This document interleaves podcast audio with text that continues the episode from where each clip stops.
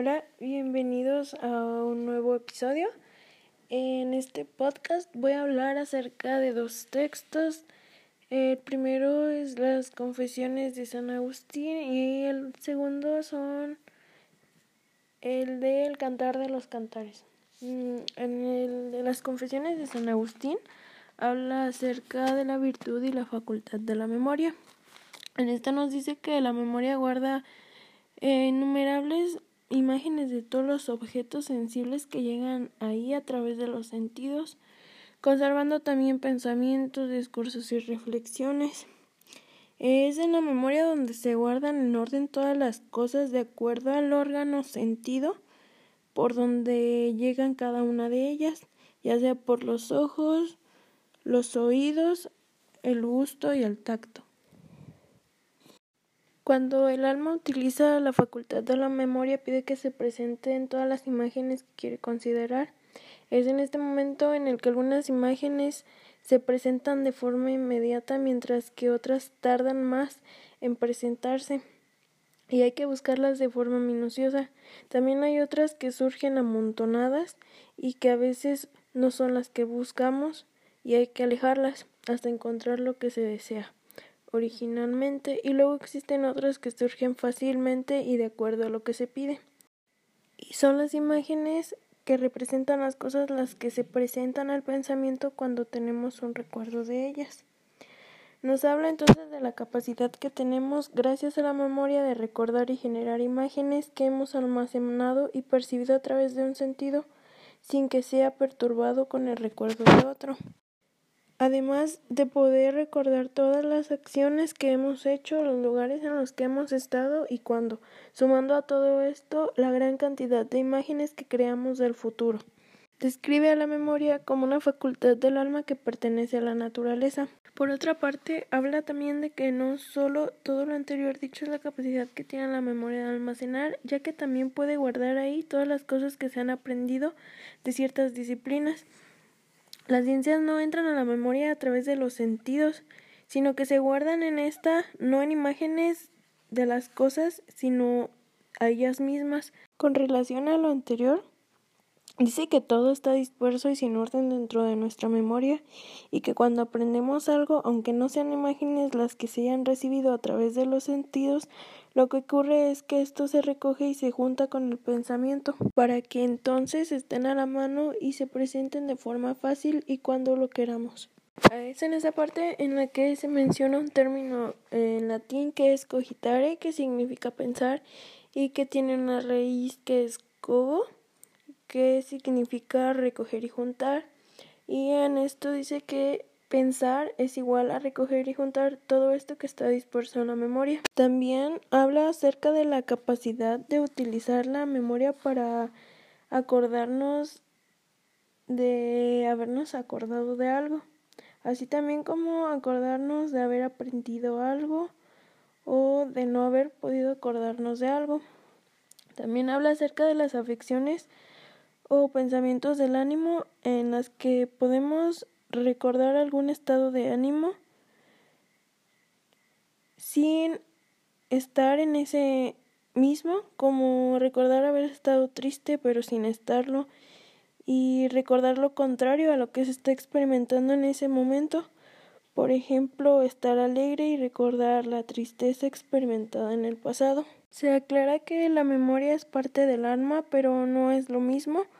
Es por esta razón por la que podemos recordar la tristeza que está almacenada en la memoria aun cuando el alma experimenta alegría, o por el contrario, recordar alegría aun cuando el alma experimenta tristeza. Además, hay cuatro pasiones del alma que son el deseo, la alegría, el miedo y la tristeza que las padece el alma pero se almacenan en la memoria. También nos habla acerca de recordar y generar una imagen sobre una cosa aún y cuando no está presente a los sentidos y también cuando se pierde algo respecto a nuestra vista pero la imagen de eso se conserva en nuestro interior eh, por lo que se realiza una búsqueda y una vez que se encuentra esta se compara con la imagen de la memoria para saber si es o no aquello que habíamos perdido.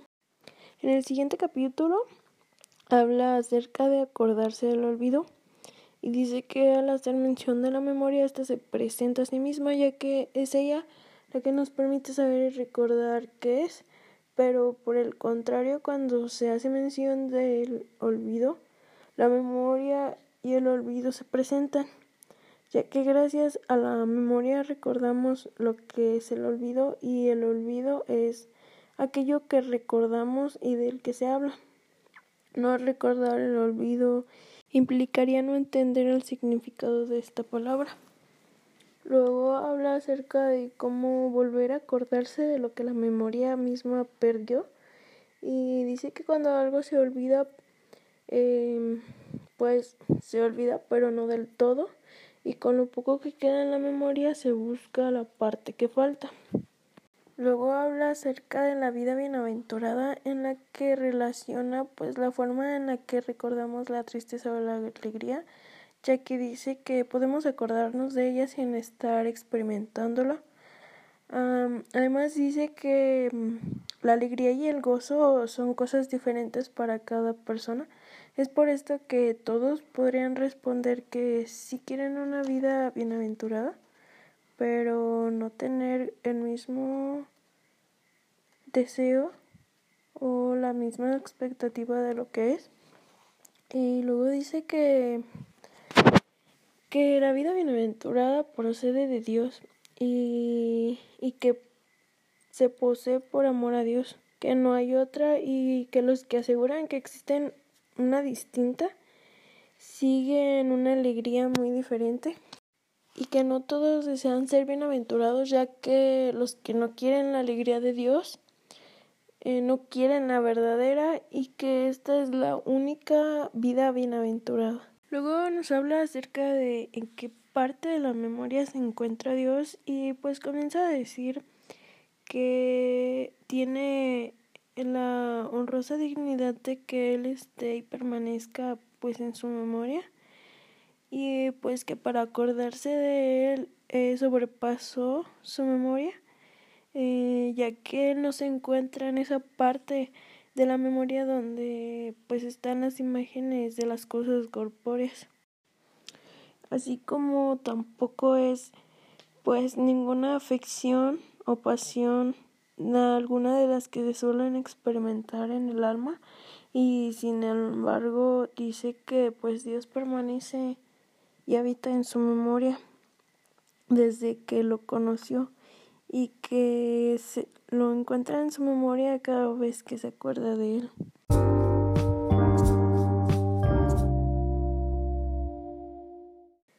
Y bueno, ahora les voy a hablar acerca del siguiente texto que es el Cantar de los Cantares.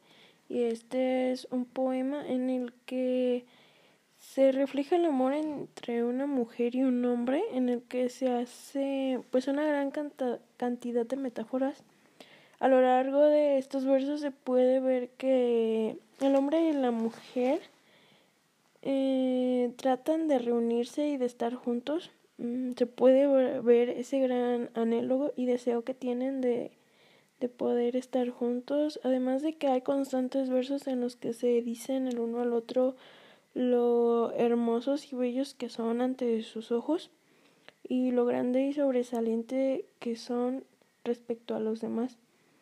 Además, eh, hay unos versos después en los que es posible entender que finalmente logran cumplir sus anhelos de encontrarse y estar juntos y luego se vuelven a separar y posteriormente otra vez se vuelven a reencontrar y pues esto se repite varias veces eh, hasta que la mujer comienza a buscar a su amado y, y él comienza a buscarla a ella.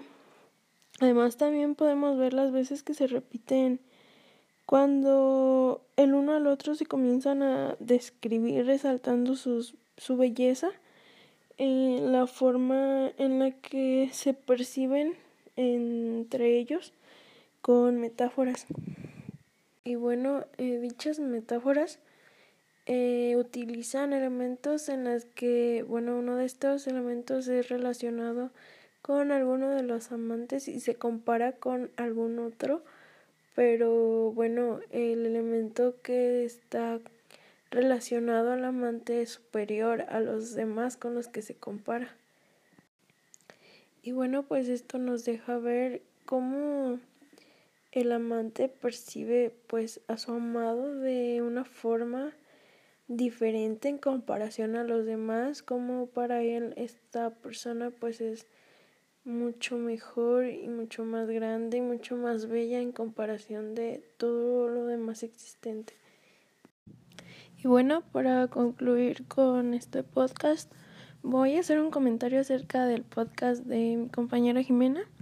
Y bueno, ya comienza hablando con el cantar de los cantares, en el que dice pues que, que después de haber visto algunas reseñas, este llegó pues, la conclusión de que este estos versos hacen referencia a a la forma en la que Dios concibe el matrimonio, eh, bueno, es algo que yo no, yo no comenté.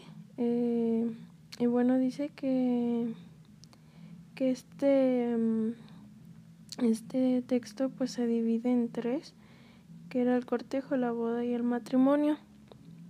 Em, bueno, yo también estoy de acuerdo en que todos estos versos son así como ella los llama, demasiado empalagosos. Y pues sí, em, creo que, que es demasiado cursi, pero a final de cuentas esto, todos estos versos y de esta forma en la que están escritos y todas las metáforas que utilizan, pues nos dejan ver eh, el amor que se tienen el uno al otro y, y la belleza con la que se ven y pues sí, todos los sentimientos que y los deseos que tienen el uno del otro. Y bueno, eh, después ella habla acerca de las, las confesiones de San Agustín. En esta parte pues creo que fue bastante diferente lo que yo dije a lo que ella dijo en su podcast, ya que dice que, bueno, a través de este texto San Agustín relata pues su vida y el proceso en la que él se va acercando a Dios. Además de que, bueno, este, en esta narración eh, creo que es algo importante resaltar. Eh, San Agustín le está hablando a Dios. Es como si se lo estuviera escribiendo a él. Además de que, bueno, trata de acercarse a la verdad y cuestiona a Dios eh, constantemente. Y bueno, todo esto es con la única finalidad de, como ya dije, acercarse a la verdad. Bueno, yo no había tomado en cuenta esto. Eh, sin embargo, Jimena sí lo hizo y, y pues sí, o sea, estoy de acuerdo que que bueno la narración está está de esa forma. Eh, San Agustín habla constante, constantemente a Dios y lo cuestiona. Además de que como ella misma dijo también eh, se puede notar el amor tan grande que San Agustín siente por Dios y la forma en la que lo alaba y lo admira y siente pues tanto amor por él y bueno, este, como ya dije, pues yo hablé más acerca de, pues de, de la memoria y, bueno, lo que venía ahí. Y creo que Jimena, pues, se enfocó más en la forma en la que estaba escrita el texto. Eh, bueno, este, creo que eso ha sido todo por ahora. Espero que les haya gustado y bueno, nos vemos en el siguiente podcast.